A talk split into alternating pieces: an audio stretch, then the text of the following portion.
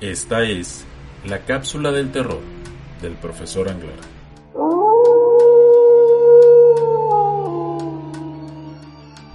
Hoy les presentamos El primer amor.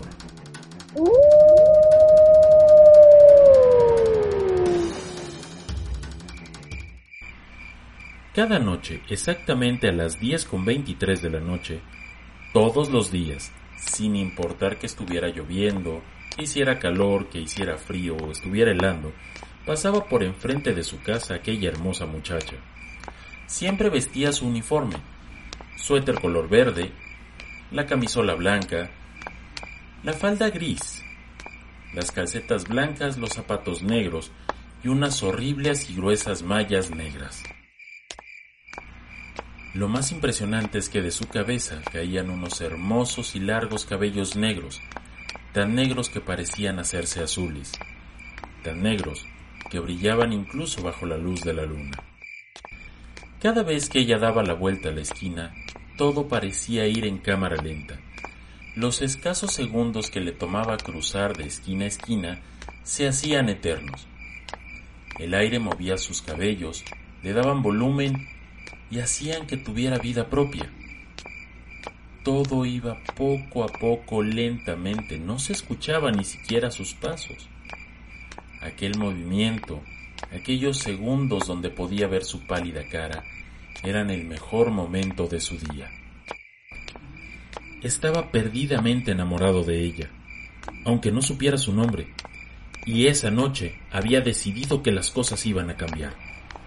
Salí por la ventana, para ir tras ella, preguntarle su nombre, la acompañaría a su casa, le pediría su teléfono, haría cualquier cosa para acercarme a ella.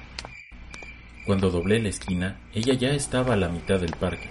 Estaba cruzando justo por entre la pandilla que tanto le molestaba. Muchas veces, muchas, realmente era insoportable para ella pasar por ahí. Sin embargo, agachaba la cabeza y seguía adelante. Qué horror era pasar por ahí. De pronto, cuando pasó por la zona más oscura del parque, que yo ya me encontraba muy cerca de ella, ella se quitó el cabello de la cara y me mostró una hermosa sonrisa que me enamoró. Me quedé inmóvil mientras veía cómo clavaba sus colmillos en cada uno de los pandilleros que la habían lastimado y los aventaba como si fueran basura.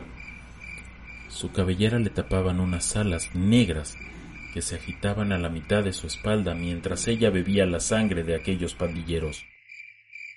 No pude hacer otra cosa más que quedarme embelesado con tanta excitación. Los labios rojos eran suculentos. Corrí a su encuentro. Para ella solo fui el postre de una suculenta cena.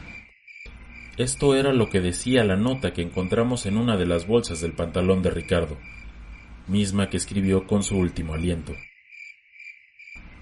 ¿Y tú, quieres ver pasar a la colegiala? Esta fue la cápsula del terror del profesor Anglar.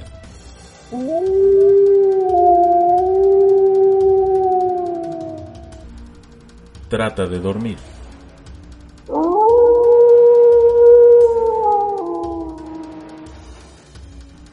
Si es que puedes.